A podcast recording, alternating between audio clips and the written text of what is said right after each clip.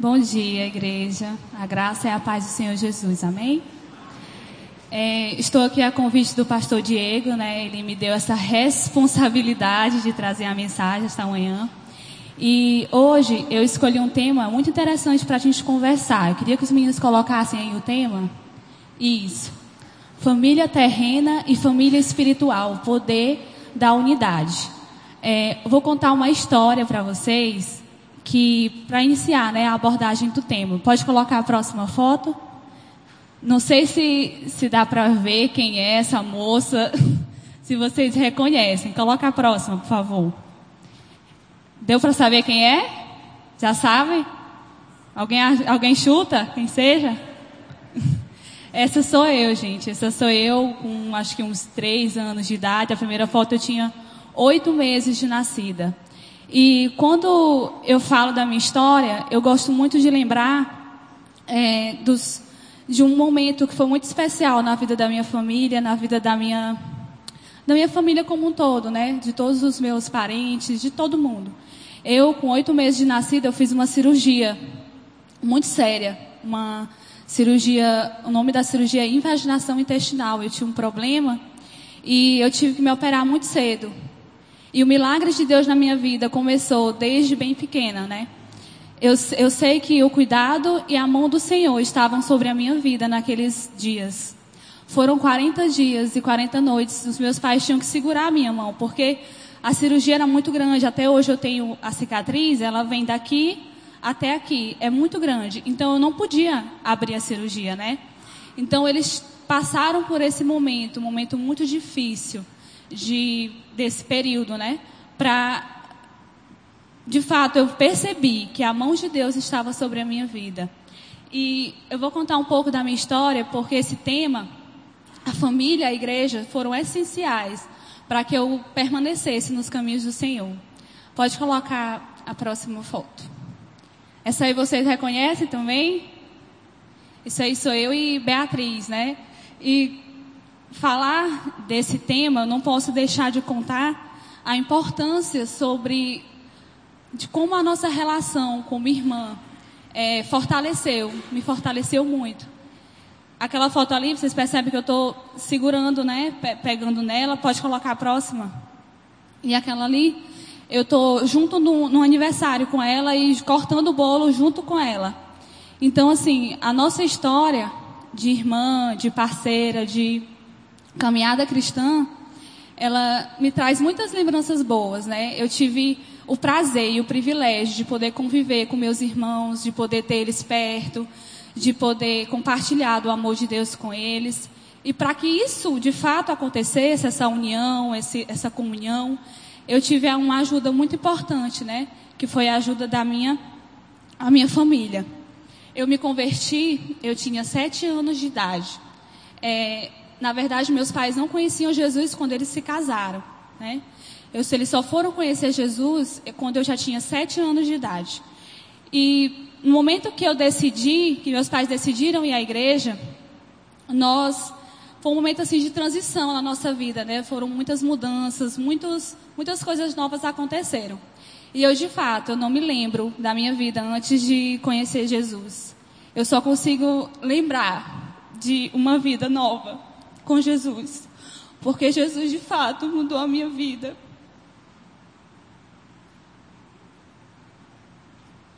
É, quando eu lembro dessa história de conversão, né? Eu lembro que Beatriz, toda vez que o pastor chegava falava assim, alguém deseja ser Sim. Como Beatriz era a primeira em ir lá, ela foi umas dez vezes. Sim. Ela foi assim, ela se converteu umas dez vezes, mas de fato, a gente estava entendendo o verdadeiro significado da conversão, né?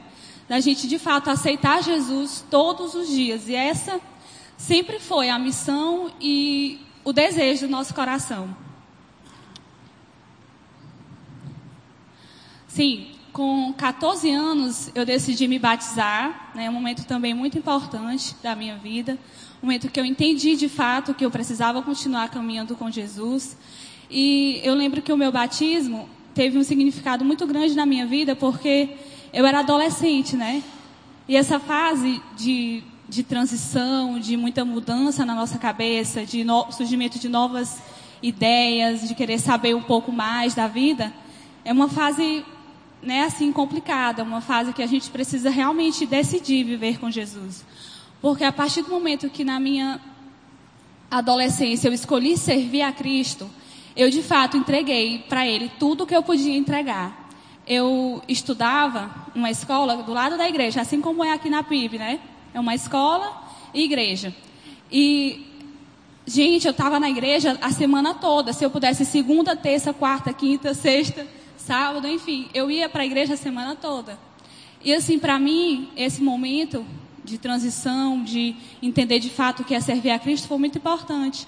Talvez, se eu não tivesse passado por tudo que eu passei na igreja, eu não teria continuado, né? não teria alcançado a maturidade espiritual que talvez eu tenha hoje.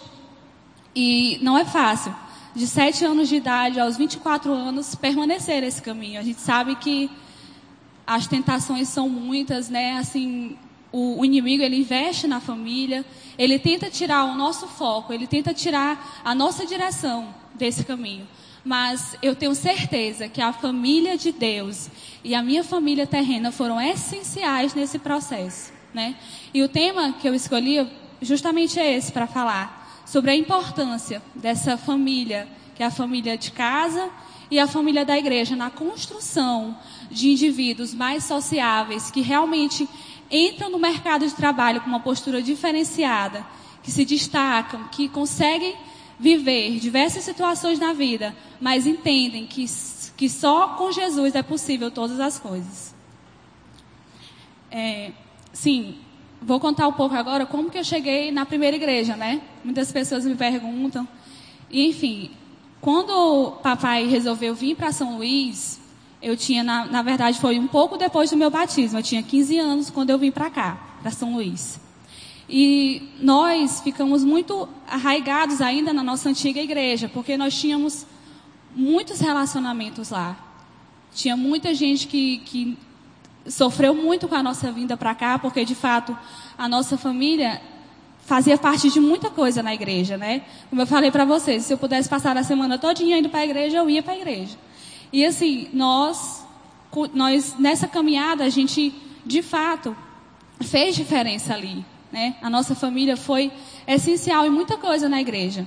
Meu pai, ele ele, ele foi líder um bom tempo de ministério de louvor, né? a nossa relação com música é muito grande. A música, muitas famílias têm como instrumento de união a comida, né? Assim, um chegar lá em casa, todo mundo comer junto. Na minha casa, além da comida, tem a música, né? A música ela faz parte da nossa vida. E meu pai canta, minha irmã canta, eu marromeno, meu irmão canta e a minha mãe canta também, é? E ela, tem, ela é mais tímida, mas ela canta também. Então, a música ela, tem, ela teve esse papel essencial na nossa vida, né? E quando nós chegamos aqui na igreja, quando eu vi o Henrique estava lá em cima, o pessoal aqui do louvor cantando, e eles estavam cantando aquela música Poder para Salvar. Toda vez que toca essa música, eu me lembro daquele dia. E eu achei tão lindo aquilo, porque a nossa realidade interior é muito diferente daqui, né? A gente a música é um, um lá assim, é um pouco menos formalidade, uma coisa mais simples, é uma coisa. E quando eu cheguei aqui, que eu olhei aquele negócio, eu fiquei impactada. Para mim era a coisa mais linda do mundo. E assim, quando a gente chegou aqui, a gente sentiu muita paz, né? E o papai disse assim, papai como líder da casa, ele chegou e disse assim, olha, a gente vai ficar na primeira igreja. Aí eu disse, pai, mas não, não, a gente vai ficar na primeira igreja. Eu disse, tá bom, beleza, vamos lá. E quando a gente chegou aqui, o Henrique chegou, ouviu Beatriz cantar, né? Gostou. Aí ele falava para mim, Bianca, eu sei que tu canta. Eu disse, não, menino. É, Bianca, eu sei que tu canta. Eu disse, não. E não queria, de fato, ainda participar de nenhum ministério, porque ainda existiam muitas raízes, né? Que eu não havia cortado com a minha antiga igreja. E um belo dia eu decidi entrar no Ministério de Louvor daqui. E eu fui muito bem acolhida. O Henrique foi uma pessoa muito importante na minha vida, na vida de Beatriz. E ele saiu daqui dizendo assim: Olha, vocês são minhas filhas. E eu, e eu realmente sentia isso da parte dele. Eu me sentia como se fosse uma filha. Uma filha que. Eu sei que, apesar das minhas dos meus defeitos, apesar das minhas, dos meus erros, o Henrique estava sempre disposto a conversar, a vir com uma palavra de, de carinho e de atenção, né, para comigo. E foi assim que eu cheguei na PIB, que eu me envolvi com, com essas pessoas tão maravilhosas e que eu tenho a oportunidade de estar tá aqui, né, de poder falar um pouco daquilo que Deus fez na minha vida. É, agora vamos para o tema aqui, né? Quando eu resolvi falar desse tema, eu dividi em dois tópicos. Falar um pouco sobre a família e um pouco sobre igreja. Quando é, eu falo de família, eu não posso deixar de mencionar dois princípios que eu aprendi na minha casa. O primeiro deles é a obediência, né? A Bíblia diz que honra o teu pai e a tua mãe e você te, vocês terão dias longos aqui na terra, né? Quando se fala em honra, honra significa dar o lugar devido, né? E papai, ele tinha uma frase que todas as vezes que, que ele me olhava, eu já sabia que ele ia dizer. Todas as vezes que eu pensava em desobedecer, ele chegava e dizia assim: Minha filha, quando a gente obedece, Deus abençoa. E eu fiquei com aquilo na minha cabeça, né? Mas fiquei pensativa naquela frase e cresci com essa frase na cabeça. Mas hoje eu entendo de fato que a obediência leva a gente a ter bênçãos de Deus. Não é que se a gente desobedecer, Deus vai nos amaldiçoar, não é isso. Mas quando a gente obedece, a gente dá um passo de amor, né? A obediência é uma prova de amor. A obediência aos pais, a obediência a Deus, é uma prova do do quanto a gente de fato ama, né, essas pessoas. E quando papai às vezes nos castigava, falava alguma coisa dura, ele sempre dizia isso. Ele, minha filha, você vai ver que o passo que você o fato de você renunciar a isso vai lhe trazer bênçãos. Vou dar um exemplo para vocês. Quando eu tinha assim uns 15 anos, tinha, essa, tinha muitas festas, né? Festa de aniversário das minhas amigas de 15 anos. E essas festas geralmente tinham muita coisa, tinha música, tinha danceteria, tinha bebida, tinha muitas coisas que, que não, de fato, não, não nos interessava, né? Mas papai falava assim, minha filha, eu não vou deixar você ir. Eu ficava triste, eu queria participar daquele momento, daquele, daquelas celebrações, porque de fato eram minhas amigas. Mas o intuito do meu pai com, esse, com essa negação era que eu entendesse de fato que esses ambientes não, não me convêm, né? Não, não tinha por que eu ir. Então, assim, eu, me, eu de fato desconheci muita coisa do mundo. Assim, essa atitude deles de às vezes me proibir de ir para certos lugares, de frequentar certos lugares, Hoje eu entendo muito mais, porque eu me deixei de conhecer coisas desnecessárias. Eu, eu passava assim, eu até brinco assim que a gente foi criado tanto nessa uma proteção em relação ao que o mundo falava, né? O mundo pregava e prega até hoje, que a gente cresceu muito com isso na cabeça, assim, e pensava sempre que a gente deveria estar nos lugares em que realmente Jesus poderia se fazer presente. E naqueles lugares que meu pai não deixava eu ir, de fato, a presença de Jesus não era, né, não era algo que eles buscavam ali, eles buscavam outras coisas. E o segundo princípio que eu aprendi na minha casa é sobre unidade com os meus irmãos, com as pessoas que eu aprendi que apesar das minhas diferenças com meus pais, com os meus irmãos, com as pessoas que estão à minha volta, de fato, a gente precisa entender que é preciso a gente viver em unidade, amor e respeito e aprender que o perdão ele tem que ser exercido diariamente, né? Assim, perdoar às vezes é um, uma coisa até difícil, né? Porque a gente sempre quer buscar os nossos próprios interesses. E quando a gente perdoa de fato, a gente consegue liberar, a gente consegue liberar o amor, o respeito sobre a vida das pessoas.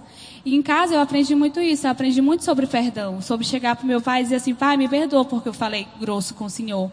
Ou então ele chegar e falar assim, filha, eu não deveria ter falado assim com você. Então, talvez essas atitudes, né, de pedir perdão, elas geraram na gente, como família, uma intimidade muito grande. De poder chegar e falar tudo que eu, que eu quero falar para meu pai. De poder chegar e dizer assim, pai, eu amo o senhor, me perdoa por isso. Ou então de chegar para ele e dizer assim, pai, eu não gostei dessa atitude que o senhor teve em relação a isso.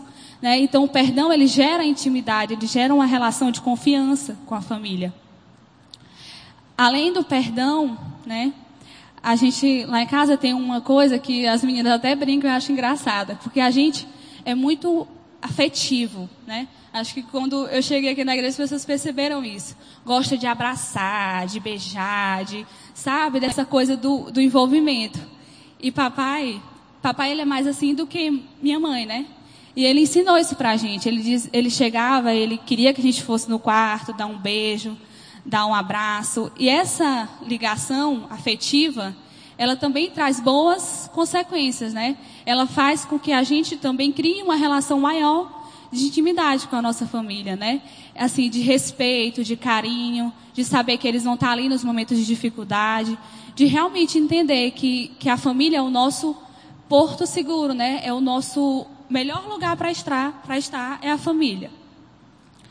E além de tudo isso, dessa, dessas questões que eu falei, é, essa unidade, ela é maior, um dos maiores ensinamentos de Jesus, né? Na caminhada que Jesus teve aqui na Terra, ele nos ensina muito sobre unidade, ele nos ensina muito o que é ser unido. Porque ele chegou aqui na Terra, ele fez discípulos, ele pegou aqueles discípulos, ele juntou e ele criou uma unidade ali. Então, o propósito de Jesus, ao, ao, ao, quando ele chegou aqui na Terra, é estabelecer vínculos também. É ter essa unidade. Então, essa unidade que a gente precisa lembrar, ela vem de Jesus, ela vem através da trajetória de Jesus. É, e eu não poderia deixar de citar, né, o, um dos mandamentos: amarás ao teu próximo como a ti mesmo. E muitas e esse mandamento sobre o amor, sobre a demonstração dessa afetividade, desse carinho, ele nos, nos leva a entender também que a gente precisa amar independentemente das circunstâncias, né? Muitas vezes é fácil eu chegar para Beatriz e dizer assim, Beatriz, eu te amo. Mas alguém que me fez um mal ou que me causou alguma coisa desconfortável, é difícil eu querer orar por aquela pessoa, é difícil eu querer desejar o bem para aquela pessoa. E é esse o amor que Jesus traz através desse mandamento, né? Um amor que independe das circunstâncias. Então, esses dois princípios, obediência e unidade, foram coisas que eu aprendi e que eu aprendo todos os dias com a minha família. É, e, para finalizar, eu não poderia deixar de dar um recado para os pais que estão aqui hoje. É, eu sei que muitas vezes a minha estrutura familiar, ela é uma estrutura bacana, né? Eu tenho uns pais, meus pais são casados, eu tenho uma família estruturada, mas outras pessoas não têm essa oportunidade. E assim, que eu queria deixar de recado para os pais é que não desistam dos seus filhos. Apesar das dificuldades de da gente ter tantos defeitos e precisar sempre melhorar, mas a gente não pode desistir, sabe? De, de incentivar o filho a estar na igreja, de investir na vida espiritual dos filhos, de, de, de realmente investir de uma forma significativa na vida dos filhos. De trazer para a igreja, de insistir para vir, para estar aqui, para participar das coisas, para estar envolvido. E assim, o maior exemplo e o maior legado que eu tenho da minha família é isso. Meus pais nunca desistiram de mim, apesar dos meus defeitos, das minhas de momentos em que eu falhei, mas eles sempre me olharam com um olhar de amor e não desistiram de mim, né? Talvez o caminho mais fácil seja a desistência, mas não é o caminho que nos leva ao êxito, né? Não é um caminho que nos traz a felicidade. E também vou falar aqui a respeito de algumas de três coisas que eu aprendo com a igreja de Cristo, com o corpo de Cristo. primeira coisa que eu aprendi na igreja é servir, né? É, como eu já havia comentado, eu passei a minha infância toda e a minha adolescência na igreja, né? Servindo a Cristo. E esse, esse, o fato de eu estar lá na igreja, servindo, em comunhão com os irmãos, vivendo aquilo, me trouxe muitas consequências positivas, né? Assim, quando a gente serve a Deus, a gente pensa assim, ah, eu vou abençoar vidas. Eu vou servir as pessoas. Mas muito mais do que abençoar vidas, do que servir as pessoas, nós somos abençoados. É, há um crescimento gigantesco quando a gente serve a Jesus. A gente pensa que não, né? Mas o fato de eu estar aqui hoje, para mim é um crescimento. Uma oportunidade que Deus está me dando de poder falar um pouco daquilo que eu vivi. Né? E para mim estar aqui hoje, na frente de todos vocês, é um crescimento. É uma, um desafio que eu enfrentei e que me, vai me fazer crescer como pessoa, como serva de Deus. Então, na igreja, a gente precisa entender que mais do que abençoar vidas, nós que somos abençoados com o nosso serviço. Eu gostaria de ler um texto. É, João 14, 12. É um texto, é só um versículo. É, nesse momento aqui da vida de Jesus, é a despedida, né? É o momento que ele está conversando com, com os seus discípulos a respeito de é, a, a ida dele ao Pai, né? E ele deixa um recado, né? Ele deixa um recado para os discípulos. Ele diz assim: Digo-lhes a verdade: aquele que crê em mim fará também as obras que tenho realizado. Fará coisas ainda maiores do que estas, porque eu estou indo para o Pai. Então, de fato, o recado que Jesus quer dar para a gente hoje, né, é que ele deixou uma obra aqui. Ele foi ao Pai, mas ele deixou um ministério para continuar aqui através dos discípulos, né? De Jesus. E hoje, nós somos esses, esses discípulos. Então, com esse ensinamento, a gente entende que a nossa missão aqui é realmente servir, é realmente fazer coisas, como Jesus disse, até maiores do que ele fez. Maiores não em quantitativo, né, de coisas extraordinárias, mas continuar a ideia a ideia do evangelho, que é ir de pregar é a toda criatura em nome do aquele versículo que todo mundo conhece. Mas é continuar a obra de Jesus, né? Continuar o, o que ele nos deixou. E isso é uma missão, é uma responsabilidade nossa. E se muitas vezes a gente se esquiva dessa responsabilidade, a gente deixa de cumprir uma ordem de Jesus, a gente deixa de obedecer a Jesus. Então a gente deixa de amar a Jesus. Isso parece ser forte, mas quando a gente nega algo para alguém, um serviço na igreja, se a gente pode fazer aquilo e nega, a gente não está negando para aquela pessoa, a gente está negando um chamado que a gente tem, né? A gente está negando o chamado que Jesus deixou para a gente. E nesse momento eu não poderia deixar de mencionar também, né, que quando quando a gente trabalha na igreja, a gente aprende muito novas habilidades, né, novas coisas. Por exemplo, eu cheguei aqui, eu sabia cantar marromeno, já estou melhorando. Não, o negócio está fluindo. Porque eu tenho pessoas aqui que me ajudam nesse processo. Né? Então eu vou aqui na igreja, é o melhor lugar para a gente desenvolver de fato as nossas habilidades. É onde a gente pode errar e, por mais que a gente erre, vão existir pessoas aqui com compaixão e graça sobre a nossa vida. Né? Por mais que a gente não saiba fazer certas coisas, mas aqui na igreja existirão pessoas que vão nos ensinar a como fazer isso. E o fato de trabalhar na igreja também reflete muito lá fora. Eu lembro que na época da minha faculdade, eu não era muito boa em apresentar trabalho, né? Sempre fui muito tímida, apesar de estar aqui, mas muito tímida. E os meus professores, eles falavam para mim assim, Bianca, quando tu vai apresentar um trabalho, tu tem que fingir que tu está conversando com alguém. Mas, gente, eu não conseguia. De verdade, eu não conseguia fingir que eu estava conversando com alguém, apresentando o trabalho. Mas aqui na, na igreja, com, cantando aqui, vindo aqui falar, a gente consegue, de fato, né, presenciar situações que vão nos levar a situações boas lá fora também. Eu, no decorrer da faculdade, eu aprendi mais a falar em público. Mas não foi por causa da faculdade, foi por causa da igreja. Né? Então, essas coisas que a gente aprende na igreja, elas refletem lá fora. Elas refletem os nossos comportamentos lá fora. E outra coisa que eu também aprendi na igreja foi criar relacionamentos saudáveis né? Assim, a amizade é um negócio muito importante na nossa vida. Muitas vezes, algumas amizades que não são devidas nos levam a caminhos tortuosos, porque nós somos influenciáveis. Às vezes a pessoa acha que ela, que ela não pode cair, que ela não pode se desviar, que ela é insana, que não vai acontecer nada com ela para ela sair dos caminhos do Senhor. Mas isso é um grande erro, né? A Bíblia diz que para a gente vigiar, porque tem que ter cuidado para não se desviar do caminho. Então, quando a gente, de fato, não estabelece relacionamentos saudáveis, não só dentro da igreja, mas fora também, gente, isso pode nos levar a caminhos indesejáveis, porque a amizade, ela influencia diretamente nas nossas decisões. Então, assim, na igreja, eu aprendi e eu tenho muitos pais espirituais, até o Ai, gente, o Gustavo veio pregar aqui e falou sobre isso, né? Gente, eu não sei nem contar a quantidade de pais espirituais que eu tenho. Eu não consigo nem contar, porque, de fato, com a igreja de lá e com a igreja daqui são muitos. Pessoas com que eu posso chegar e conversar e falar da minha vida, que vão me dar um conselho, de fato, baseado na palavra de Deus, naquilo que Deus quer para mim.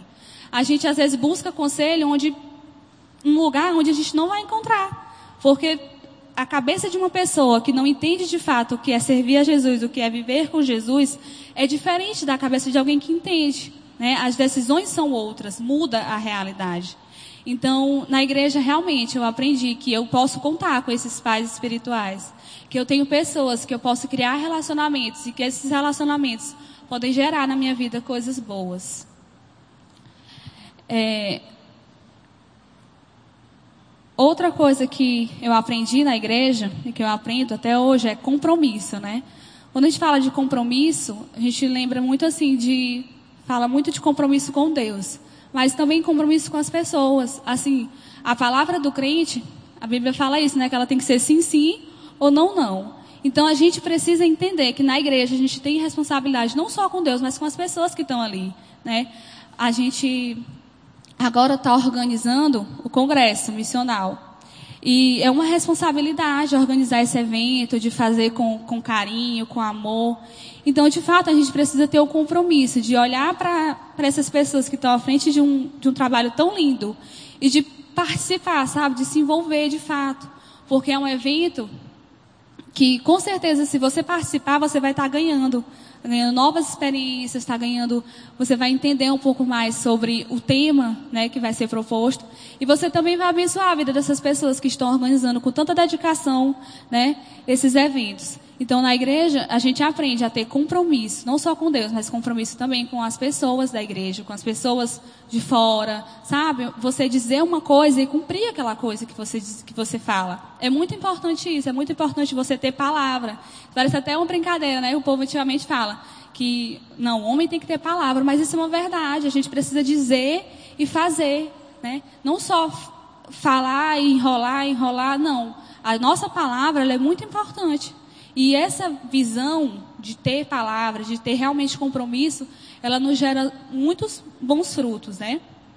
E a segunda coisa que eu aprendo na igreja é sobre liderança. Eu tenho aprendido muito aqui, principalmente nessa igreja, o que é liderar e o que é ser liderado. E o modelo de liderança que a primeira igreja batista propõe é uma liderança que não significa que há uma soberania absoluta aqui. Não existe isso. Aqui as, a, a ideia de liderança é a ideia que Jesus deixou, uma ideia de amor, de cooperação e perseverança, sabe? Assim, os líderes da, da, alguns líderes da minha, meus líderes na verdade, muitos deles têm essa postura de não desistir, de perseverar, de, sabe, lutar para que eu venha fazer as coisas, insistir comigo. E eu até brinco assim que é muita paciência, né? Líder tem que ter muita paciência com o liderado. Mas a gente também pode facilitar a vida dos nossos líderes, né? Sendo bons liderados. E, na, e a igreja é fundamental nesse processo. É, além disso, da questão da liderança, a gente aprende também na igreja que a gente precisa realmente cuidar uns dos outros. Quando eu falo de cuidado, eu falo do discipulado, né? Assim, eu tenho aprendido muito aqui na igreja com essa visão multiplicadora que o discipulado de fato é algo importante. Eu já discipulei muitas pessoas, mesmo sem ter essa ideia de igreja multiplicadora, eu já fazia isso. Eu até falei para Diego, conversando com ele assim, que eu era, tinha assim uns 13 anos, eu ensinava os de 12 e os de 11. Olha a loucura, né? Mas eu ensinava. Eu era professora de EBD deles. Então, assim, essa ideia de, de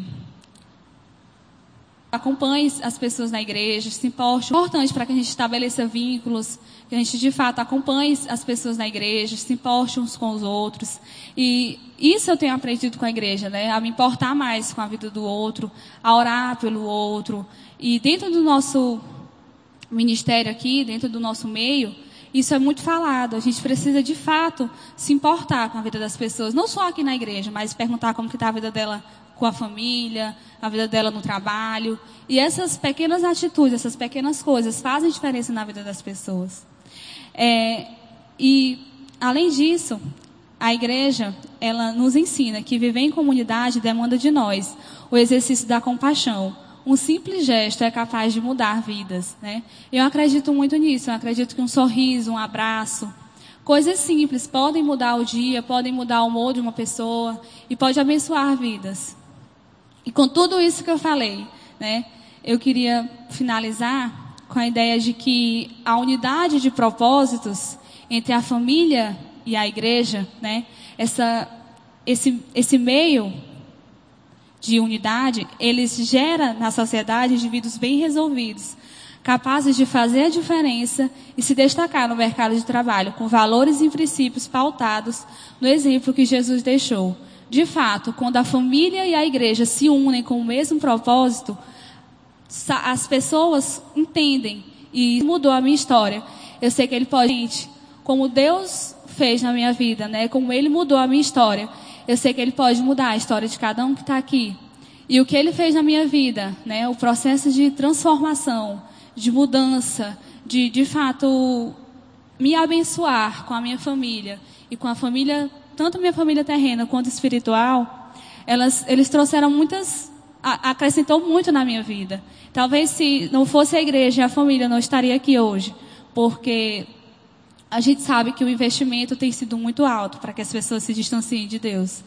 Mas eu agradeço a Deus pela minha vida, pela vida da minha família, porque de fato eu entendi o que eles queriam me passar. Eu entendi que com aquelas, às vezes aquela negação, aquele não vai, não pode, eu entendi que tudo era para o meu bem, que eu precisava passar por aquilo. E assim, hoje, vocês podem ter certeza que eu falo sempre para os meus irmãos que eu nunca vou desistir deles, né? Por, assim, a gente precisa investir na vida da nossa família.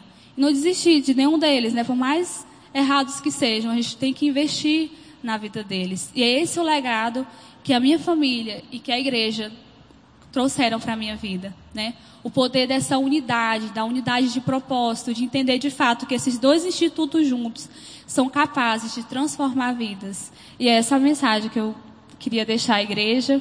Queria desde já agradecer ao pastor Diego pela oportunidade. De fato, é um desafio estar aqui, poder falar essas coisas. E de fato, eu sei que ele confia, né? Confia, ele falou para mim, não, vai que, que vai dar certo. E essa confiança que ele teve em mim de deixar eu, vir aqui falar é uma prova também, né, de, de que realmente essa igreja tem me amado. E eu sou muito feliz aqui na primeira igreja Batista de São Luís, porque é uma igreja que eu tenho aprendido a amar todos os dias. E eu agradeço muito a Deus por isso. Nesse momento eu queria convidar aqui a minha irmã para vir aqui. Hoje era para todo mundo estar tá aqui, né? Mas papai viajou e não voltou, né? Como sempre. E eu disse para ele que, ele que eu ia ficar triste, mas não vou ficar triste não. Porque ela está aqui, ela vai representar, né? E a gente vai cantar aqui uma música. Essa música foi a primeira música que Beatriz cantou quando ela chegou aqui na igreja, né? Aqui na PIB. E ela tem um significado muito grande de entrega ao Senhor. Todos os dias a gente, nossa motivação seja Jesus, que não importa o que o mundo venha dizer, mas que de fato o nosso foco seja Jesus. Amém?